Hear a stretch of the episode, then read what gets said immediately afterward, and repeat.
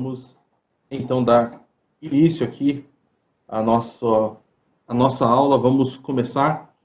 Ah, Para a gente não perder tempo, o pessoal está chegando. Creio que mais gente vai entrar aí conforme o tempo vai passando, mas deu aí nosso horário, 17 horas. Vamos ser pontuais, principalmente em relação àqueles que chegaram no horário. Pessoal, quero me apresentar. Eu sou o Dilean, ah, faço parte da IBNU. Tenho, quero dar boas-vindas a todos vocês.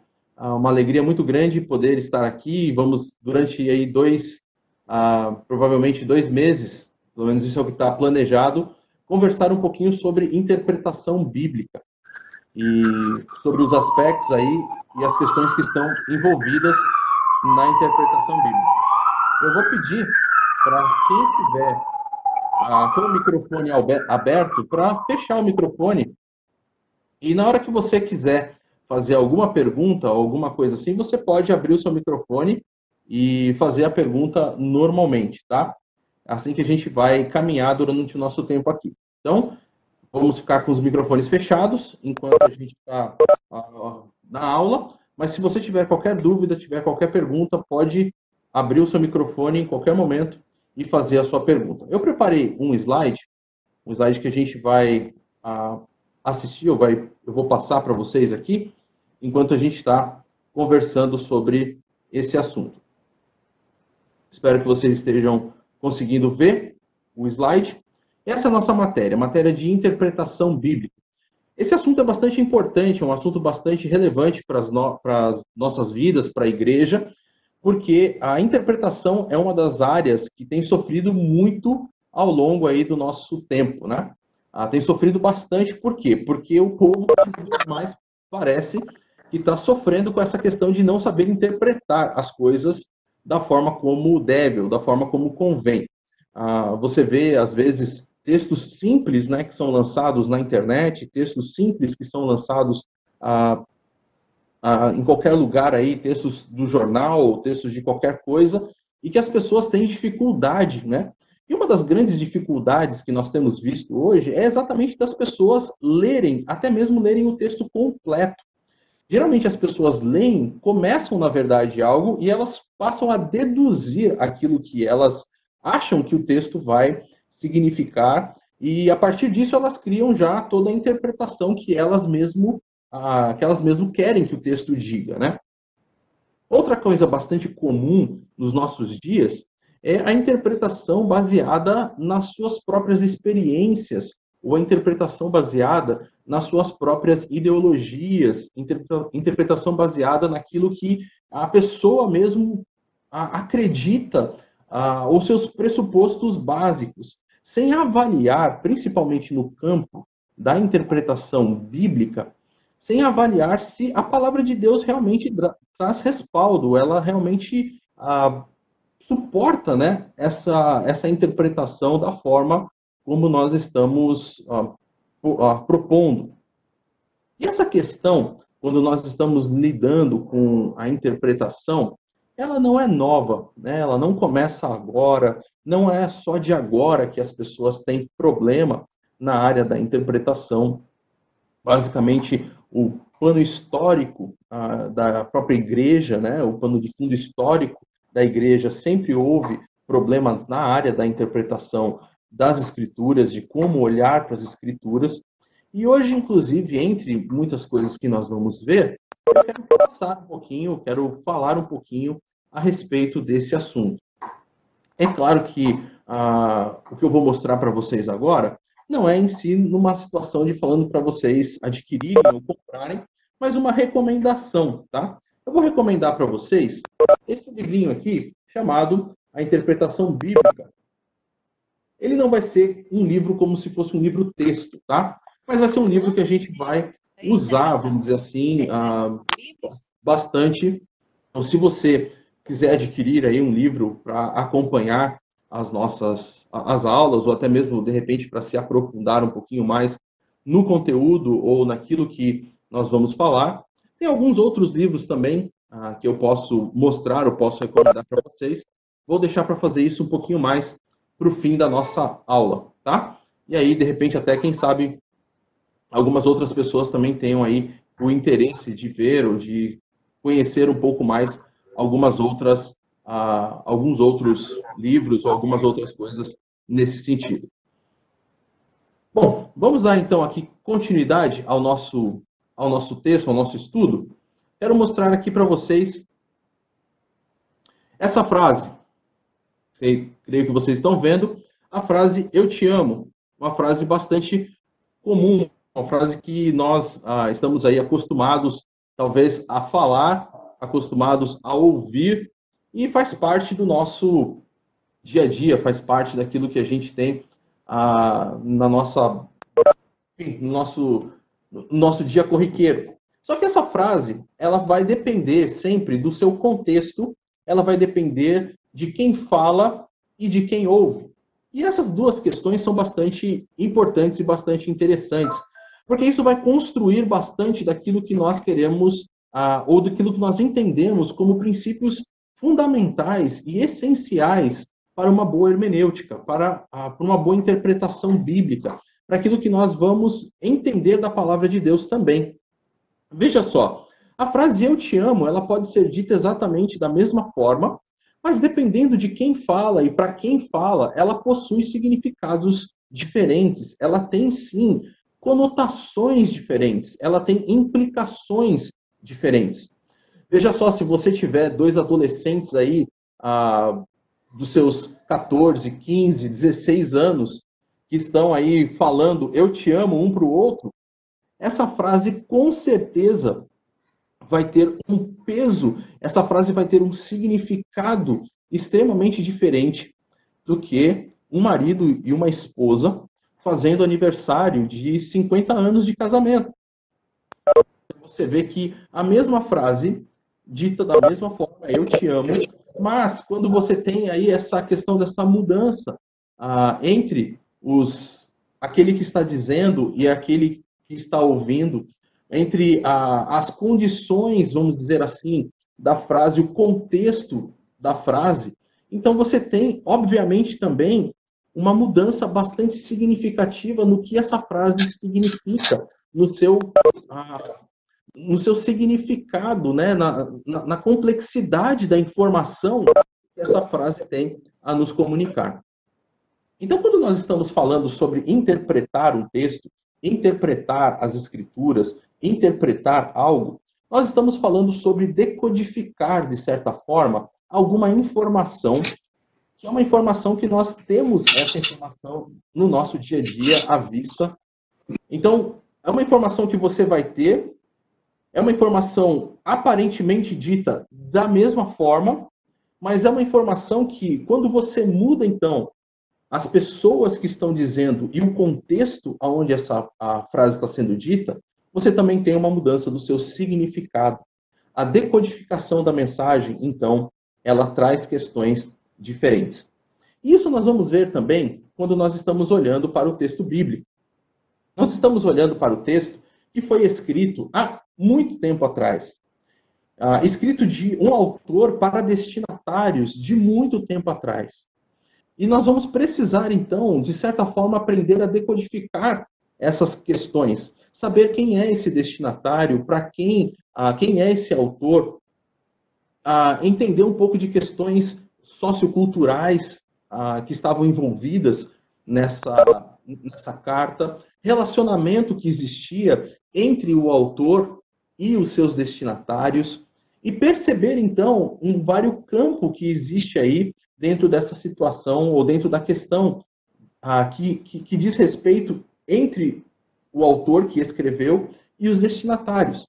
Principalmente quando nós estamos lidando com, as, a, com os textos do Novo Testamento, as cartas, nós temos aí a, as cartas sendo escritas dentro de uma situação bastante interessante, porque são igrejas, principalmente ali, vamos dizer, as cartas paulinas, igrejas que a, Paulo em geral, ou na maior parte, conhecia. Né? Nós temos, por exemplo, a carta que ele escreve aos Romanos, uma igreja a qual ele ainda não tinha ah, ido pessoalmente, mas, em geral, as cartas, igrejas que ele conhecia.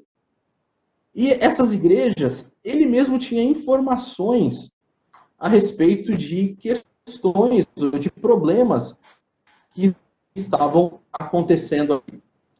Questões que estavam relacionadas a várias a, situações da vida daquelas pessoas. Problemas relacionados àquilo que as pessoas estavam sofrendo ou enfrentando, quer seja de falsos a, mestres que estavam ensinando coisas erradas, ou outros problemas. E então Paulo ele vai escrever algo específico e essas cartas vão ah, ser ah, com o objetivo de corrigir, de instruir aqueles amados irmãos para que aquilo possa ser então ah, corrigido na vida deles, para que eles possam então voltar a viver aquilo que é a verdade do evangelho e da forma correta que eles deveriam viver. Então você percebe que essa situação entre você compreender o, desti o destinatário e o seu autor, ela tem grande significância para nossa para o nosso contexto da interpretação bíblica. Nós compreendermos então a situação histórica e compreendermos as relações entre os entre a carta, entre os escritos, nos ajuda bastante a decodificarmos e a compreendermos como melhor entendermos essa carta. E aí então a gente vai caminhar um pouquinho mais, vendo algumas outras informações a respeito dessa questão. Uma delas diz respeito à nossa questão da hermenêutica em si. Bom, em primeiro lugar, queria falar ou mostrar aqui para vocês que essa situação do Hermes, né? Hermes era um deus grego, é, conhecido aí do, do panteão grego. Se você. Oi, pois não? Alguém quer fazer alguma pergunta? Ah, se você, inclusive, então, ah, gostaria, ou você, você viu, por exemplo, é pai de adolescente aí, como eu, e você viu aí os filmes do Percy Jackson e o Ladrão de Raios, enfim, e todos os outros, você teve aí o contato com o Hermes, né, o deus grego. Ah, então ele fazia parte desse panteão. E a hermenêutica vem basicamente daí dessa ideia do, do deus Hermes, porque ele era o responsável por trazer essas informações, decodificar as informações principalmente daquilo que existia entre né, o Monte Olimpo, né, entre os deuses e as pessoas e os homens. Ah, dentro do panteão romano, você tinha também os deuses. Você tinha ali ah, o deus Mercúrio, que também é citado aí dentro do texto bíblico. Isso vale a pena a gente dar uma olhada. Olha só o texto de Atos, capítulo 14, versículos 11 e 12, que falam quando, a, a respeito de Paulo, né? Paulo aí, Barnabé, veja só. Ao que Paulo fizera, a multidão começou a gritar em língua licaônica. Os deuses desceram até nós em forma humana. A Barnabé chamavam Zeus e a Paulo chamavam Hermes, porque era ele quem trazia a palavra. Então você vê essa situação bastante interessante acontecendo mesmo dentro do texto bíblico, né, onde Paulo, dentro das viagens missionárias, quando chega aí na Licaônia, ele então é chamado de Hermes porque ele era aquele que trazia a palavra, era ele que se comunicava com os homens, trazendo a mensagem dos deuses. Era dessa forma que ali, então, aquelas pessoas, né, os gentios principalmente, entendiam a forma como os deuses se comunicavam com os homens de forma normal. Então, a ideia de hermenêutica, ela traz essa implicação de uma decodificação de mensagem, onde Deus está falando conosco, Deus está trazendo uma mensagem para nós. Caminhando um pouquinho mais dentro do nosso estudo, ou dentro dessa situação, Zuc, desse livro que eu apresentei para vocês aqui, sobre a interpretação bíblica, ele diz que interpretação bíblica é a ciência, ou seja, os princípios, e a arte, ou seja, a tarefa de interpretar a Bíblia. Então, fazer uma interpretação bíblica é, de certa forma, princípios e também uma tarefa. é uma ciência e é também uma arte. É uma ciência cujo, que tem princípios, por quê? Porque nós temos algumas regras, nós temos aí algumas questões que nós precisamos levar em consideração uh, e que nós vamos aplicar aos nossos textos de uma forma bastante coerente e bastante objetiva. Então é por isso que ela pode ser vista como uma ciência ou como esses princípios que nós precisamos levar em consideração. Então, interpretação bíblica não é simplesmente abrir o texto e ler e falar aquilo que você sente no coração da forma como você acha que tem que ser. Existem alguns padrões, sim, existem algumas regras que precisam ser obedecidas, algumas regras que nos ajudam a entender melhor o texto e a compreender aquilo que o texto está dizendo. E ele também tem essa arte ou essa tarefa, ou seja, nós precisamos nos desdobrar, nos desgastar naquilo que nós estamos fazendo. Não é simplesmente algo que nós fazemos de um dia para a noite, não é algo que acontece simplesmente ah, por uma, um, uma ação aí mágica, né? Não existe uma interpretação Harry Potter, né?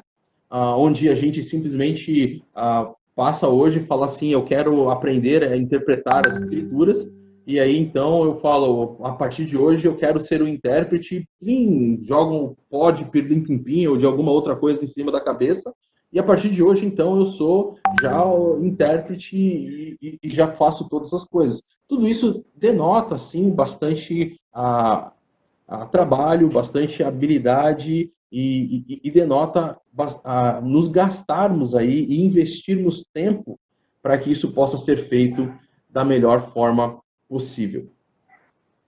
Pessoal, estou falando aqui há bastante tempo já. Alguém tem alguma pergunta? Alguém gostaria de compartilhar alguma coisa? Alguém quer fazer alguma consideração? Ok, muito boa noite.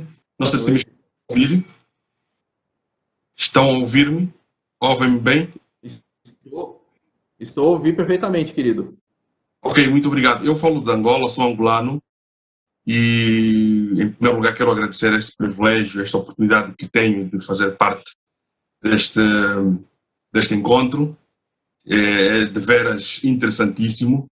É, a minha questão, a questão que eu quero colocar é a seguinte: é, neste caso, além da, das escrituras, além da Bíblia, o livro sagrado, precisamos fazer recurso também à filosofia, uma vez que, portanto, eh, a filosofia ou a história, ou a história grega, neste caso, que estamos a falar de Hermes, estamos a falar da, da civilização grega, romana, é, portanto, aconselharia, aconselharia alguém a fazer uma formação, digamos, em, em filosofia, em história, para poder ajudar na, na interpretação dos textos bíblicos?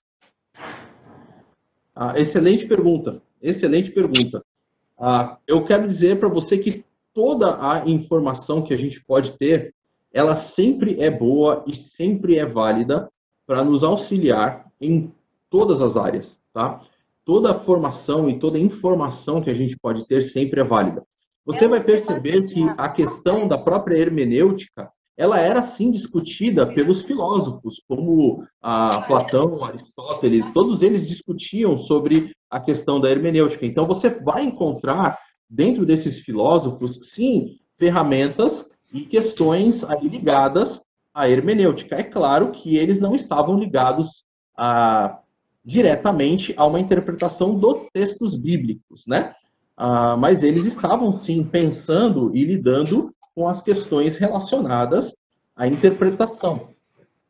E você tem, sim, dentro daquilo que você pode estudar sobre filosofia ou sobre a história do mundo antigo, seja ele grego, romano, ou a história do Antigo Oriente Médio, da história dos, de Israel ou dos povos vizinhos, você sempre vai ter recursos para poder olhar para o texto bíblico e então, a partir disso, entender melhor até aquilo que está acontecendo, né?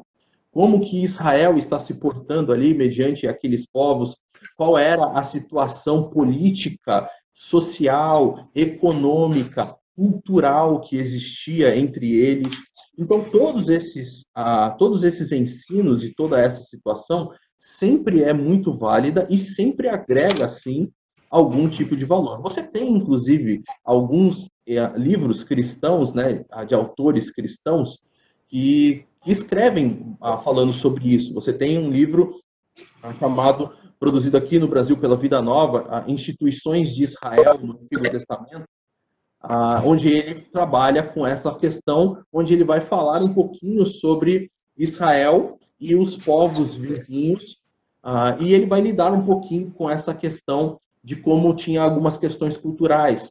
Você tem alguns comentários ligados especificamente à parte cultural, né? não, são, não são comentários tanto do texto bíblico, mas da questão cultural que está relacionada ao texto bíblico. Então você percebe que sim, tudo aquilo que você pode agregar é sempre muito, muito bem-vindo para te ajudar a compreender o texto bíblico. Ok, tá. Muito obrigado. Que esclarecido. Ah, disponha. Disponha. Okay. Mais alguém tem alguma pergunta? Ok. Vamos então dar continuidade aqui. Essa, eu gosto bastante desse, uh, dessa frase, né, dessa, dessa questão daquilo que o Osborne coloca, no seu livro A Espiral Hermenêutica. Ah, Para quem não conhece, é esse livro aqui, A Espiral Hermenêutica. Ah, também é um livro publicado pela editora Vida Nova, tá? Então, se você quiser também conhecer um pouquinho mais, esse aqui também é um excelente livro sobre a parte de hermenêutica. Ah, ou sobre essa questão da interpretação bíblica, né? Ah, ele diz assim: Onde queremos chegar com o estudo da, da hermenêutica ou da interpretação bíblica? Ele diz assim: a, a ideia de que o alvo da hermenêutica ou da interpretação bíblica não é teologia sistemática, mas o sermão. Aqui, quando nós estamos falando sermão, não necessariamente a questão da pregação do pastor, né? necessariamente desse, dessa forma que eu vou colocar, tá? Mas o verdadeiro propósito das escrituras não é explicação, mas exposição, não é descrição, mas proclamação. A palavra de Deus fala a cada geração e a relação entre o significado e a significação resume a tarefa da interpretação ou da hermenêutica.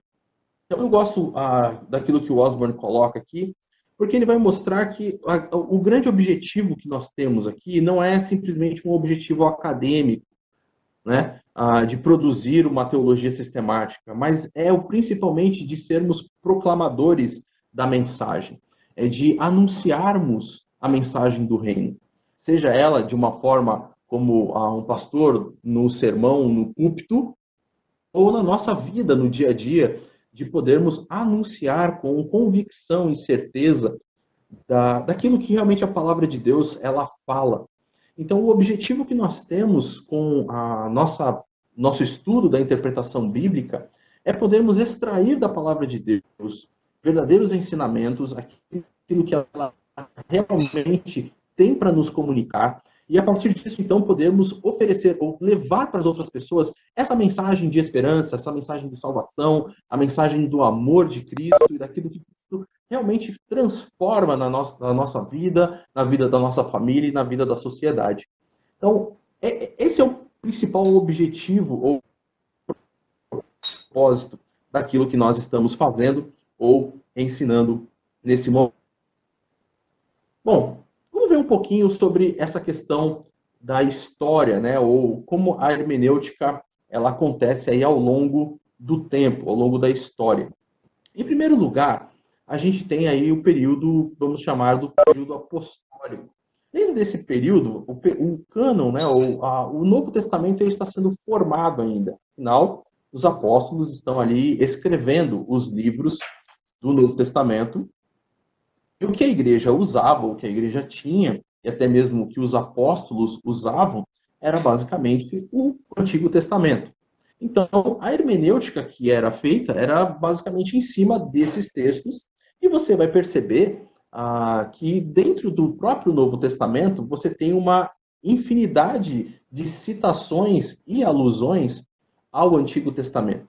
O Novo Testamento está todo recheado do Antigo Testamento e daquilo que você tinha de informações. O próprio ministério de Jesus ah, dentro, por exemplo, do Sermão do Monte, que é o sermão extremamente famoso e, e, fantástico de Jesus, ele pega aquilo que você tem no Antigo Testamento, aquilo que os ah, mestres da lei da sua época estavam deturpando e ensinando errado o povo daquilo que era dito da palavra de Deus no Antigo Testamento e realinha para a expectativa real do reino de Deus, para que as pessoas possam viver aquilo que é a verdade e um verdadeiro cidadão do reino de Deus, de uma pessoa que realmente está conectada com o Senhor Jesus e conectada com aquilo que o Senhor espera de cada um de nós. Então, você tem aí, a princípio, dentro desse período apostólico, essa, esse uso do Antigo Testamento e a formação desse Novo Testamento. Depois disso, nós temos um dos primeiros métodos de interpretação que foi usado, foi chamado de um método tipológico. Ah, esse método consistia basicamente em criar uma correspondência entre aquilo que você tinha do Antigo Testamento no Novo Testamento. Então, ele praticamente ah, pegava personagens, situações daquilo que você tem do Antigo Testamento e eles então prefiguravam um tipo daquilo que era ah, um perfeito ou a sua culminação exata no Novo Testamento. Então essa, ah, esse uso tipológico ele ainda é até hoje usado, mas ele começa bem no, bem no comecinho realmente da história da igreja. Ele foi um dos primeiros aí a serem adotados na história da igreja. Porém, esse uso tipológico da interpretação das escrituras, ele acabou também ah, caindo num outro uso, que foi o uso alegórico. Ou seja, a igreja começou a não só produzir uma tipologia, mas pro, começou a produzir também uma alegoria. E o que, que é a alegoria? A alegoria é quando o texto ela, ele passa a ser um mero símbolo de verdades espirituais.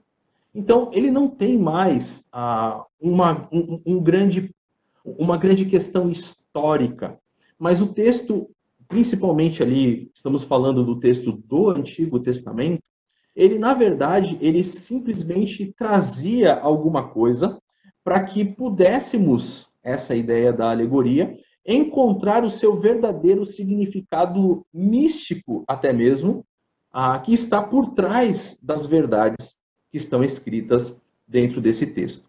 Então, basicamente, a alegoria ela começou ah, dentro da história da igreja e ela se tornou a, praticamente a grande regra na, na igreja primitiva, na igreja primitiva ali, na, na igreja não a igreja apostólica, né, mas depois dos apóstolos, a igreja aí, a igreja católica, vamos dizer assim, a igreja que a, continua aí, a, a, principalmente durante a era medieval.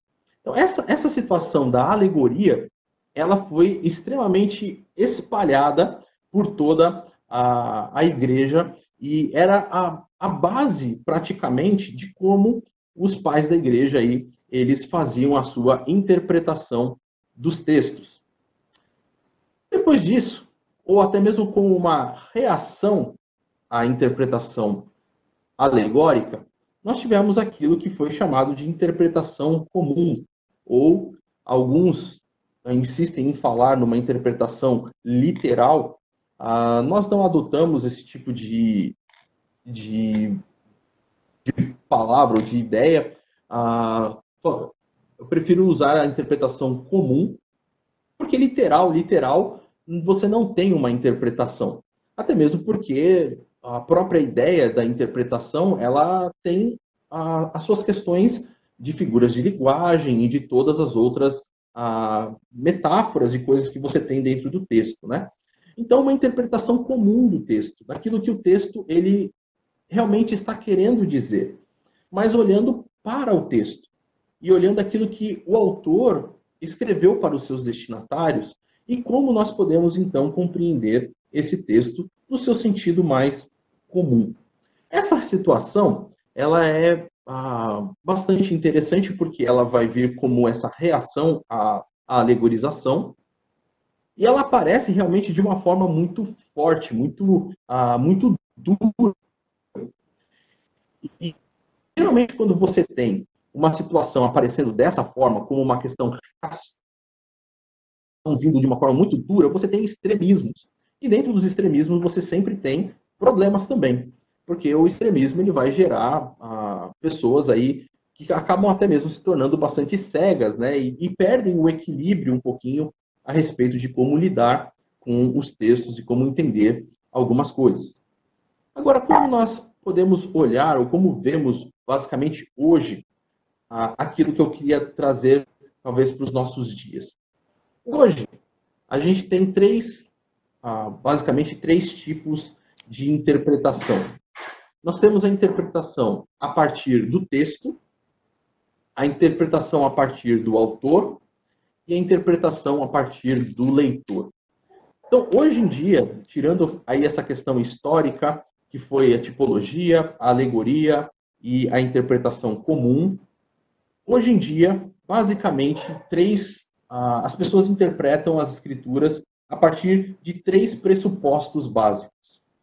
Ou a partir da questão do texto, e a gente vai ver um pouquinho mais o que, que eu vou chamar a respeito dessa questão do texto, a respeito do autor ou a respeito do leitor.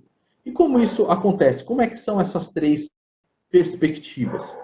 A primeira delas, que é essa perspectiva a respeito do texto, ela é uma investigação científica buscando a compreensão no próprio texto. Essa aí é chamada, geralmente, para quem ah, principalmente olha aí essas questões ou está interessado em ver um pouquinho além, quiser de repente pesquisar um pouquinho na internet também, ah, é a crítica, ah, é o método crítico, né? Então esse é chamado o método crítico, onde você tem essa situação dessa investigação científica onde você busca essa compreensão no próprio texto. Você vai fazer toda uma situação, ou você vai fazer toda uma pesquisa para saber qual realmente é o texto. Isso, na verdade, ah, é bom, é, é, é exatamente isso que a gente espera, que a gente possa fazer uma avaliação do texto bíblico a partir dos seus originais, né, ou pelo menos o mais próximo possível, uma avaliação de se o texto ah, da exegese, de uma tradução a partir do grego, do hebraico, uh, e fazer todo um trabalho aí em cima desses textos para ver o que, que, esses textos realmente vão uh, nos ensinar uh, daquilo que o texto propõe.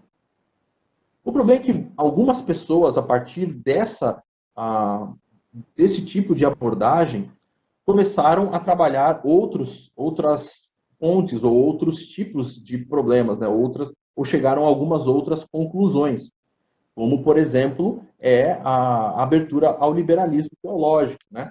Onde você vai ter aí pessoas como o Bultmann ah, chegando a essa questão da desmitologização das escrituras, né? Onde você vai ter que tirar, ou essa era a proposta dele, de você tirar tudo aquilo que era o mito das escrituras, né? Então, existe sim o Jesus histórico, a, a pessoa de Jesus, mas essas questões de Jesus a realizar milagres ou fazer essas outras coisas, isso não faz parte da, daquilo que é racional, daquilo que, daquilo que pode ser explicado cientificamente. E aí então começa a haver uma, um distanciamento do texto sagrado ou do texto realmente como nós entendemos de um texto bíblico. E ele passa a se tornar mais uma ideia de um texto somente crítico, né, de um texto somente ah, para a questão acadêmica. Então, ele tem coisas muito boas, ele tem coisas que nós adotamos e que são extremamente importantes, mas tem algumas coisas que nós temos que tomar bastante cuidado. A segunda perspectiva é a perspectiva do autor é o pessoal que fica tentando fazer essa questão da busca autoral, ou seja, o que, que o autor quis dizer quando ele escreveu o texto. Qual era a, o que estava realmente na cabeça do autor ao escrever aquele texto. a, a grande crítica que existe em relação a essa situação é Hoje nós realmente não temos como perguntar para ele se realmente era aquilo que estava na cabeça. O que nós temos são as informações que nós temos dentro do próprio texto. Então, algumas coisas são bem, bastante claras para a gente. Como, por exemplo, as cartas de Paulo, em muitos lugares, são muito claras. Né? Por exemplo, Paulo, lá em Romanos 7, ele vai dizer: Olha, a respeito daquilo que vocês me disseram sobre tal coisa, então eu estou escrevendo isso. Então, assim, nós temos, sim, hoje, como perceber em muito aquilo que é a intenção autoral, ou pelo menos investigar para identificar a intenção autoral. Nós também conseguimos, através de um estudo da questão da cultura da época, perceber os problemas culturais ou até mesmo os problemas teológicos que ah, falsos mestres e outras pessoas estavam levando para as igrejas. Ah, então, essa é uma outra visão que as pessoas comumente têm a respeito da, da interpretação, né, da, da, da hermenêutica ou da interpretação do texto. O que, que realmente o autor ele estava querendo dizer? Ah, o texto está dizendo aqui que eu tenho mais só mais cinco minutos de aula, pelo menos foi o que passou para mim aqui. Ah, e, por último, que eu queria colocar aqui para vocês, então, é a perspectiva do leitor. O texto, de acordo com essa, com essa ideia ou com essas pessoas, está aberto a um relacionamento com o seu leitor para a produção do sentido de acordo com aquilo que o leitor quer. Então, o leitor ele pega o texto, ele lê o texto e a partir disso ele mesmo ah, diz aquilo que o texto disse para ele e ele interpreta de acordo com os seus próprios pressupostos. Esse tipo de perspectiva da hermenêutica ou da interpretação bíblica, desculpa quando falo hermenêutica, é questão de costume, da interpretação bíblica, uh, está mais ligada principalmente a essas interpretações de ideologia, né? Então, interpretações uh, ligadas aí a movimentos, né, movimentos de diversas formas. Então, essa interpretação geralmente é a interpretação usada, onde eles têm já os seus próprios pressupostos, e aí então eles vão usar esses pressupostos para poder uh, chegar a essa conclusão. Eu vi que chegou uma pergunta para mim aqui, vou ver se eu consigo pegar aqui. Ó. A Aline perguntou, Julian, por que quando lemos um texto da Bíblia e tem várias interpretações, por que ocorre isso? Aline, muito boa sua pergunta. Isso ocorre por várias questões. Ah, ocorre por, às vezes, pressupostos teológicos que as pessoas têm.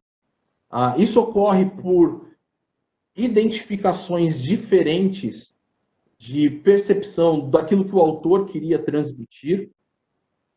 Ah, enfim, tem aí uma, uma grande questão, um grande campo de coisas que a gente pode colocar a indicação de problemas diferentes daquilo que a, o, o, povo estava vivendo, a, a, o método hermenêutico que a pessoa está usando. Geralmente, as pessoas usam ou um método chamado histórico-gramatical ou um método chamado método crítico.